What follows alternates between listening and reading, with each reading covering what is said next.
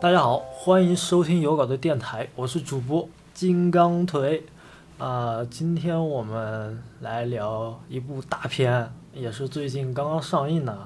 啊，这部片名呢就叫《阿丽塔：战斗天使》啊，也是这个二月二十二号啊，在国内刚刚上映啊。那当然我也没有第一时间去看啊，但是没有第一时间去看，但我也是看了 IMAX 版本的。哇，真的这个视效超爽啊，带你进入另一个领域啊，真是好看的一塌糊涂。那今天来做这这个节目呢，我我觉得我今天要从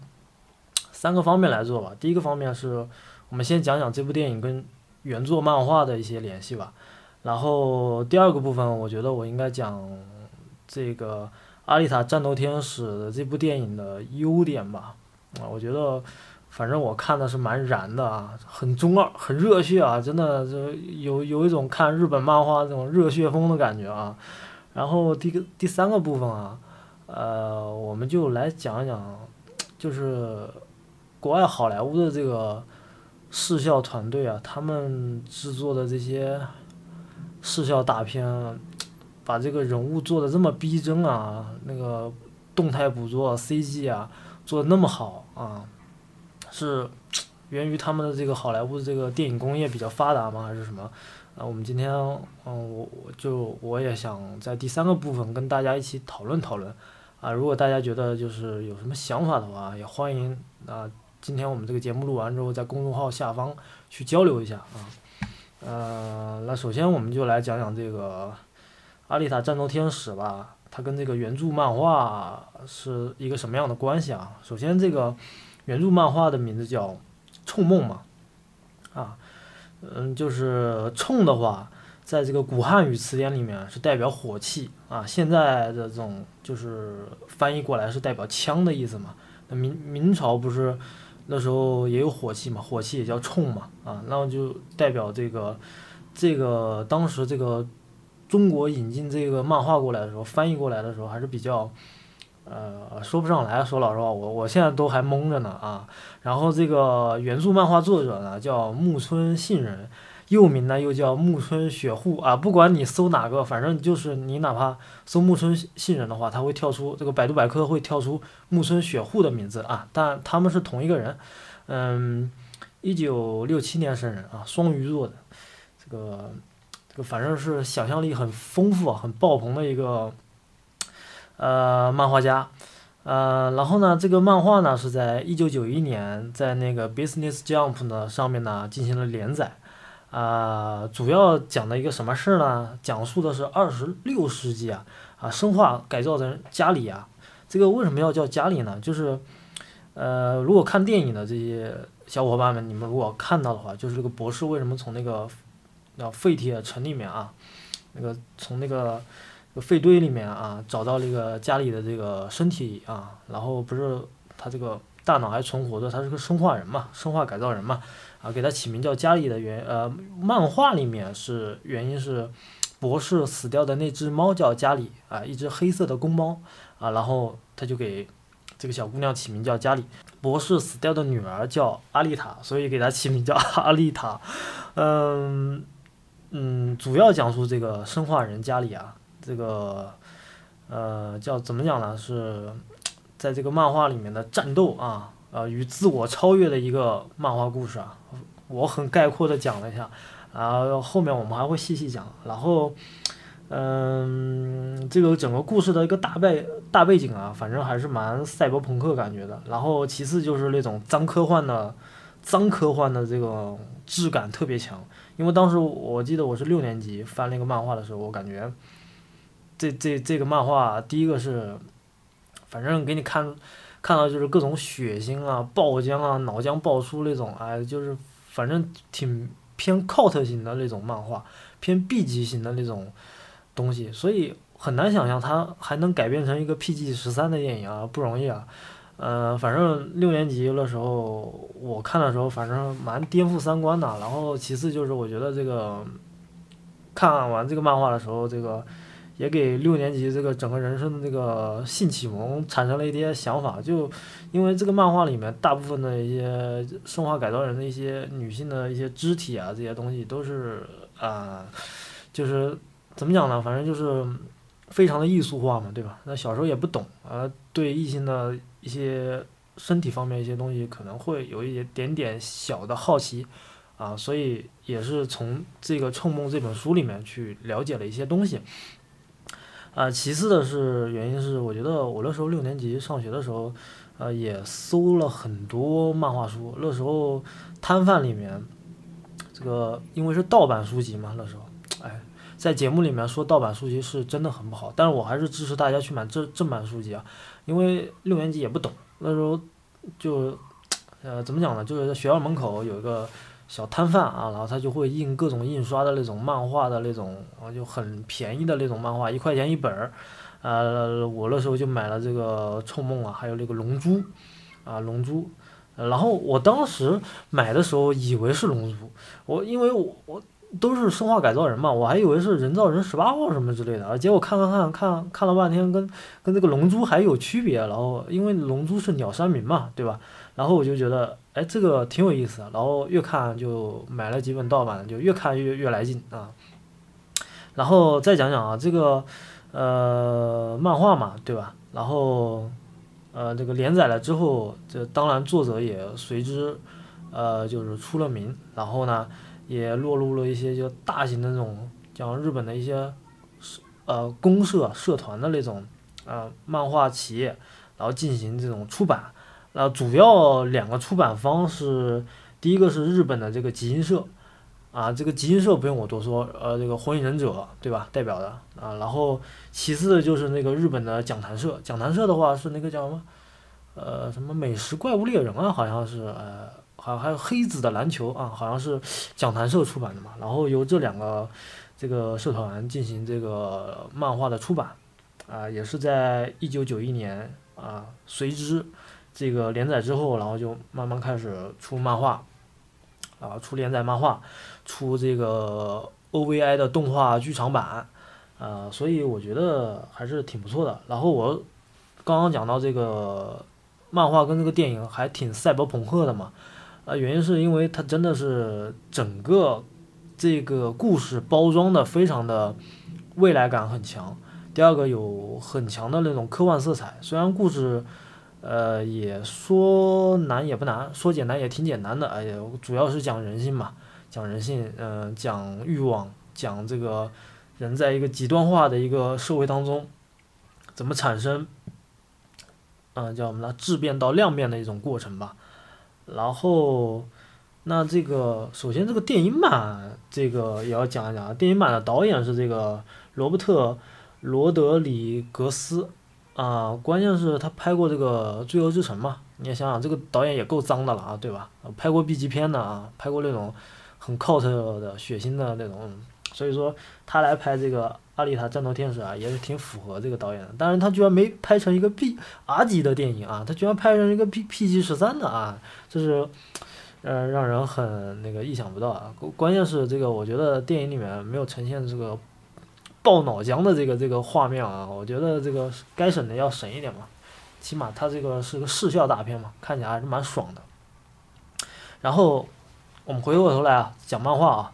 这个木村信人这个漫画家嘛，然后他设定的这个漫画里面的一些呃角色啊，包括他的这个设定的这个场景啊啊，天空之城，呃，萨雷姆。然后还有这个地下之城，这个叫废废铁城啊，啊，然后这个电影版叫钢铁城啊，叫废铁镇嘛。然后，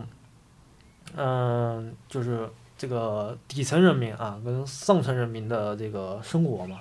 然后这个底层人民就相当于给上层人人民打工的啊，就相当于上层要吃的要喝的啊，那底层人民就给他输送啊，通过管道进行输送。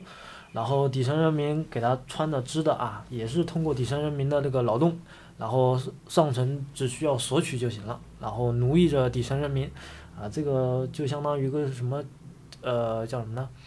极端化的一个叫什么呢？呃，专制统治吧，然后的一个背景设定吧，然后这里面的一个故事还挺有意思的。然后首先呢，还有这个漫画出了三个大系列，第一个系呃第一第一个呢是《冲梦》，啊，第一个是《冲梦》，就原先这个作者当时写的时候也是很潦潦草草写的嘛，他连载的时候也不指望说能怎么样啊，能随之而来就是哎这本漫画得了就是。就是那些漫画的这些小朋友们看了之后觉得哎大热嘛，然后觉得哎挺好看的，于是作者就开始把之前那个第一部里面写的不完善的一些细节啊、漏洞啊进行了填充、填补啊，包括前传之类的，然后进行了呃叫整合吧，然后负责填坑，负就是之前挖了坑没有填，然后他负责后后几部就是把它负责把坑填上，然后第二个系列叫。Last Order，也就是最后的指令，然后写了这一本，然后第三本是《火星战记》啊，《冲梦之火星战记》嘛，然后呃这个三个大系列啊，然后如果有兴趣的这个听友们，如果你们想去了解一下这个《冲梦》的这个原本漫画的话，可以去买来这个三个系列，呃，我现在不知道能不能买到，我觉得这个市面上应该还是挺难买到的，不知道有没有电子版啊？有的话欢迎艾特我，嗯。然后这个，这故事里面呢，关键是这个漫画里面呢，还有个特别有意思的就是，这里面有个极限的运动比赛啊，叫做死亡机动球，就是由这个生化改造人在这个比赛当中，通过拿铁球，然后拿着铁球，然后跑到第一名啊，那种，呃，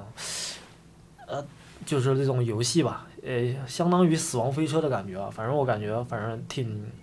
挺炫的啊，当时看的时候挺酷的，啊，在一个那种环境上面啊，又像橄榄球，又像那种赛车，又像，哎，就说不出来那种极限运动啊，反正就是，呃，我我概括了一下，就是速度感，呃，机械美感加上极限，呃，然后结合的一个挺赛博朋克的一个极限运动吧，我觉得。然后在这里啊，我首先还要讲一点，就是改造人啊，呃，改造人。就是我们在电影里面，可能大家会搞混淆，这个生化改造人跟机器人，跟这个叫什么呢？复制人，我觉得还是有区别的。起码复制人，他就是按照《银翼杀手》那个、那个、那个、那个剧情来讲的话，复制人他起码还有人类的 DNA 嘛，对吧？那生化改造人是可能就是指人体某一部分是人类的东西。其他的东西是由机械或者说其他的一些辅助的一些，呃，有机体进行整合的一个东西，啊，所以我我不认为还有机器人是纯机械的，就是它的指令、它的程序是通过运算系统啊，包括它的这个程序系统进行的这个复杂的这个操作。所以电影里面这个阿丽塔，它我觉得它还是属于人类的范畴里面的。它只是属于改造人这个人类范畴里面，它起码它大脑是人类的，对吧？它大脑是人类的，意识是人类的，情感也是人类的。我只能说，在这个电影里面，人类跟改造人之间的冲突是可能就是古人类跟新人类的一个斗争冲突。我我我更倾向于把这个生化人指向指明指向他们为新人类，因为我觉得，嗯，之前看那个呃小。二零一八小说嘛，就是高晓松跟那个大刘，啊大刘也就是刘慈欣 啊大刘老师，就聊到这个关于这个人类的意识的一些东西嘛，人机啊人机结合的一些东西嘛，我就他们就聊到这个东西，就是说如果大脑没有了，那人肯定是不是我自己的，我只是把意识上传到这个这个机器里面了。它不代表我我的情感，不代表我任何的东西。但是如果说我我身体的某一块东西还是我自己的东西，那代表我还是人，那代表我还是有具备人的主要的这个叫什么呢？啊，叫叫人的这个主要的这个这个东西在里面的。起码我我的大脑还是人嘛，对吧？然后只能用古人类跟新人类，然后进行一个类比，啊。那我们大概就把漫画就讲到这边了，然后我们现在开始往电影的这个电影这块开始延伸吧。然后我昨天晚上看了 IMAX 版本的电影，真的是看得我爽的不要不要的，真的这个电影真的让我看了，我觉得这个首先这个 CG 制作啊，这个动态捕捉 CG CG 的制作啊，呃，由维塔这个这个视效团队做的嘛，也就是卡神的这个这个这个视效团队啊进行了这个制作嘛，所以他这个团队制作非常高。你看那个阿丽塔的这个面部的这个毛孔啊，还有眼睛啊、睫毛啊，做的非常非常的这个立体化，非常的逼真化、细节化啊。这个如果说跟今年我们那个看过那个大热影片啊，科幻大作《流浪地球》呃比一下视效的话，我觉得咱们还是在这个基础上有一点点的有一些距离的吧。但是我们要离这个距离还是要努力前进，加油，少年们加油啊！然后这个这个这个这个这个电影啊，我我看完了之后。觉得这个先抛开剧情不谈，我们就谈谈这个电影这个制作啊，真的是挺酷的啊。包括他这个漫画里面这个这个家里啊，这个用的这个叫什么呢？叫这个这个战斗术啊，叫什么呢？叫火星鼓，嗯，火星鼓舞术，也就是机甲术啊，在这个这个电影版里面也体现的非常好啊，看的我燃的不要不要的。呃，尤其打这个就是就跟那个跟那个叫呃马格尔啊进行这个这个在这个那个下水道里面进行 PK 的时候，那个那个哇，那个身体都被打残掉了。在这个漫画里面啊，也有这个也有这个情节部分的，就是身体打残掉了，他他还继续的战斗啊，然后继续的去跟那个马格尔进行这个搏斗啊，然后然后那个整个这个视效的这个风格让我看到啊，真的是做的很不错啊，还原漫画的这个细节这个。这一块我觉得还是蛮，啊，我觉得还是蛮欣慰的。起码它这个虽然有改编的成分在里面，但是它起码还是比较尊重原著的还原度的吧。我觉得，虽然不能说百分之百，但我觉得百分之八十五、八十六以上绝对是没有，呃，绝对是可以说得上的。嗯，然后。嗯，这个还有这个，他们这个就是在电影里面，他们不是去看那个《死亡机动球》的这个极限运动比赛的时候嘛？然后有一个细节，我我也看到了啊，他们居然那个原著漫画里面有个暴帝嘛，暴威帝的这个角色，他的虽然电影里面没有很好的呈现啊，那我今天也愿意跟大家分享一下这个暴帝啊，就是这个这个角色在原著漫画里面，他就是一个这个机动球运动选手，啊。嗯，他这个前爪是两个大大镰刀，然后很牛逼啊！我当时也挺喜欢这个角色的，很很酷炫。然后呢，呃，这个暴弟呢有相当于这个运动明星嘛，都有脑残粉。那脑残粉呢，就是很就是很喜欢这个暴弟这个这个这个这个运动员啊，就是愿意是在这个比赛的时候呢，在这个橄榄外伸出双手，让暴帝砍下。啊，导致这个这个叫脑残粉非常的兴奋，只要砍了他双手，就是很兴奋啊。这个角色，啊，我在这个电影里面，嗯，也能看到这个暴弟的这个这个角色在里面。哇，这个当时这个在那个那个那个叫什么死亡机动机动球的这个比赛那个场上面，哇，看到我燃的不要不要的啊！真的，我今天在节目里面说 说不要不要的好几次了，也是因为这个电影真的看到我燃的不要不要的，嗯。呃，然后，然后还有这里面有个大 boss 嘛，大 boss 就是那个那个在天空之城那个阿雷阿雷姆啊，然后这里面那个角色叫什么呢？马格是叫马格还是叫叫什么呢？叫哎，这个这个我都记得不大清了，因为你想六年级看的漫画摆到现在都哦啊对吧？都多长时间了？好久远的事情了啊，然后。这漫画里面，反正我觉得还挺有意思的，包括这个漫画里面这个男女主角啊，这个电影版是雨果跟那个阿丽塔的这个爱情爱情线啊，我觉得这个也是蛮尊重漫画的啊。漫画里面基本上也就这么写的啊。你们如果说就是如果要看这个阿丽塔战斗天使的话，你可以把它把它当成一个女版的这个叫什么呢？斗战胜佛啊来看啊，就是跟女版孙悟空一样的，就是呃碰到问题就上。呃，碰到这个敌人就就打，然后就不断的这个炫酷的招式啊，打斗啊，啊，极限的那种，呃，拼杀啊，还有机械感啊，还有那种，呃，很科幻的那种脏科幻的风格在里面，很 cult 的一个一个一个一个一个漫画吧，我觉得。然后这个电影里面也，呃，把这个战斗的这个场景啊，还有这里面的一个渲染的一些一些打斗的一些成分啊，刻画的我觉得还挺好的。当然了，这个电影里面我知道大家想说什么有缺点，缺点是指什么地方？可能没有把一个大背景刻画的非常好，把整个天空之城的一些样貌啊，或者说一些细节化的东西啊，呃，这些就是在这个人们在这个大环境背景之下这个生存的这个环境上面去进行一个刻画。可能是做的不太好，是从，呃，还是从第三人称的这个叫什么呢？呃，也不算第三人称吧，我觉得是第一人称嘛，主视角这种角度去来讲述这个整个电影过程嘛。而且大家肯定又说剧情比较这个嘛，说卡神这个剧情又不不咋地，但是我觉得这个跟漫画比的话，还是跟漫画的这种就是叙述的讲述的故事还是差不多的。所以大家就不要这么苛求了，又想要视效好，又想要剧情好，当然这个这个是可以有的，但是给给人家一点时间嘛。你想想这个憋个大招憋到现在，对吧？这个允许犯一点小小的错误，但我觉得这个无伤大雅了。我觉得这个电影还是蛮不错的啊。如果你不太抠这种细节的空的话，我觉得这个电影不管是你看没看过原著漫画，还是没看过原著漫画。反正看完之后都挺爽的，嗯，然后这里面那个那个，我觉得大家去看完电影之后，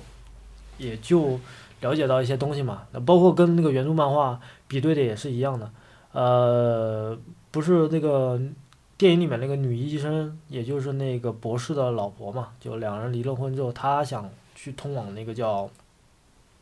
天空之城。萨姆斯呃萨雷姆嘛，但是最后没有去成，啊，也不是没有去成，去成了，而是通过这个身体肢解嘛，在这个漫画里面也是有的，但是漫画里面不是肢解肢解这个女医生的，她本来漫画里面是想肢解那个雨，就是电影版里面那个小哥的，就是那个雨果帅小伙，啊，然后因为他想攒钱去那个天空之城嘛，对吧？然后攒到一千万。但那个黑人大叔呢，是其实就骗他的，就是说你花多，就是用博士话讲，花多少花多少钱，你底层人民都上不了上层人民的这个这个金字塔顶端的，你是进不了的啊！这个连门票都不没给你留着，连门后门都没给你留着啊！你想都不要想啊！所以这个啊，这个电影啊，我觉得还是蛮不错的。然后包括这个黑人演员啊，这个呃，就跟我们上一期讲到这个叫什么呢？绿皮书啊，《Green Book》里面这个。黑人的这个钢琴家叫那个演员的名字叫马赫沙拉阿里啊，啊，他在里面饰演了大反派，啊，但是我真的我看到他不不知道为什么会有种粗细的感觉，我怎么看这他还是像一个钢琴家，所以我看完这部电影的时候，我觉得哎挺有意思的，嗯，然后嗯今天嘛其实就是来想分享一下，然后我们顺延到第三个部分吧。就讲讲这个好莱坞的这个视效工业吧。我觉得说老实话，就从漫威开始，一直延续到这个二十世纪福斯，到这个卡梅隆的视效团队，这个维塔工作室，就就你很能体现这个美国人就做一件事情，就是他们的视效团队做一件事情，可以囤个几年，可以憋个大招，就是。会把细节做得很细化嘛？那当然是很费时的，嗯，当然做这件事情也是很费钱的，肯定的，你不可能说你做一部电影做个两三年、四五年，你这些团队不要吃饭啊，不要发工资啊，你哪怕这个电影没上，哪怕一天没上映，那这些团队的人都要吃饭嘛，对吧？所以能耐着性子去耗耗一件非常让你觉得很有意义的事情，这这件事，我觉得这可能就是。国外的视效团队为什么能能去做很多细节化的这个东西啊？包括他们的工艺啊，做的很细节化的一个东西，我觉得还是有一定的道道理的。毕竟你要说嘛，术业有专攻嘛，那大家在一个条船上面，然后去完成一个项目，完成一个工作，那肯定是需要投入嘛，投入，然后需要的更多的时间，更多的磨合，更多的修改跟进。我相信卡梅隆的视效团队里面，肯定卡神也是一个出了名的暴君，就是片场暴君，对吧？也是一个非常个人色彩也非常浓重的一个一个一个导演，然后又是一个技术怪咖啊，非常的偏理工型的一个技术怪咖，啊，所以他就不断的在发现发现新的一些技术、新的一些东西投入到电影当中去实现它，呈现给大家在大荧幕上所看到的一些东西。当然，我觉得，呃，不管是什么人，呃，肯定是有优点跟缺点嘛，对吧？但是，哦，我们主主要的还是看到对方的一些优点嘛。我觉得可以让我们进行学习，或者说吸纳的一些东西，包括这个，呃，今年马上二十四号，好像也就今天晚上吧，洛杉矶吧，这个奥斯卡要颁奖典礼要开始了，那我们这个后面也会做做一期关于奥斯卡的一个简单的一个概况吧，嗯，我我主要就是想讲奥斯卡今年最大的热门，我觉得第一个是罗马，罗马又是有一个。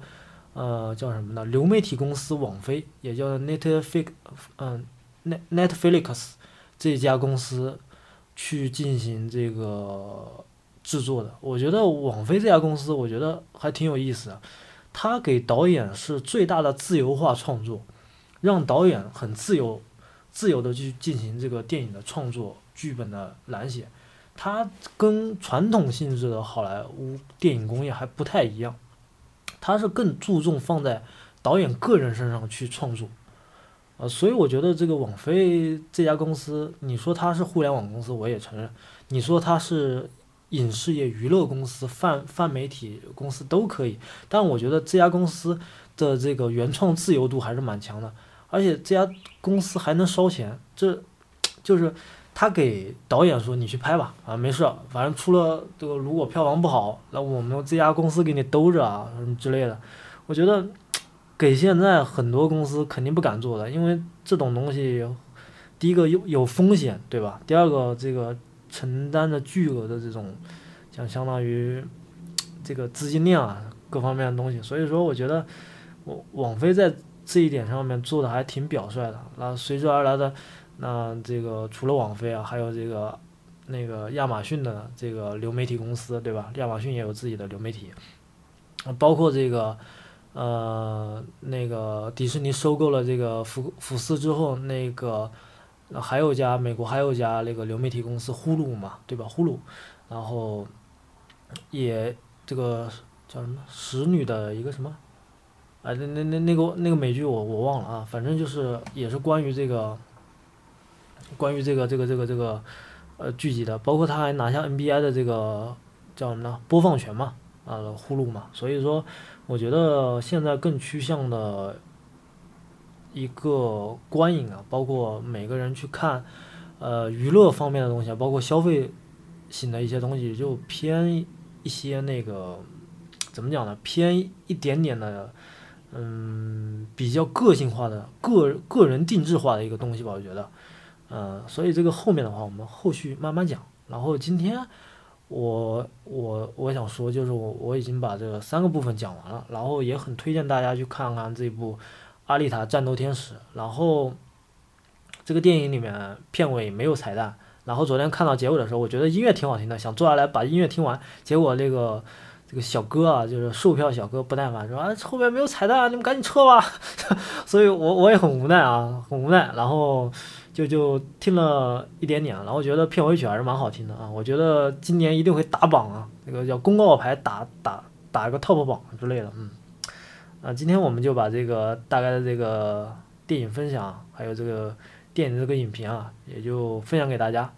呃，也欢迎大家去去坐到影院去观看这部视效大片《阿丽塔：战斗天使》。那咱们今天就聊到这里啊。我是主播金刚腿，欢迎收听本期节目，我们下期节目不见不散。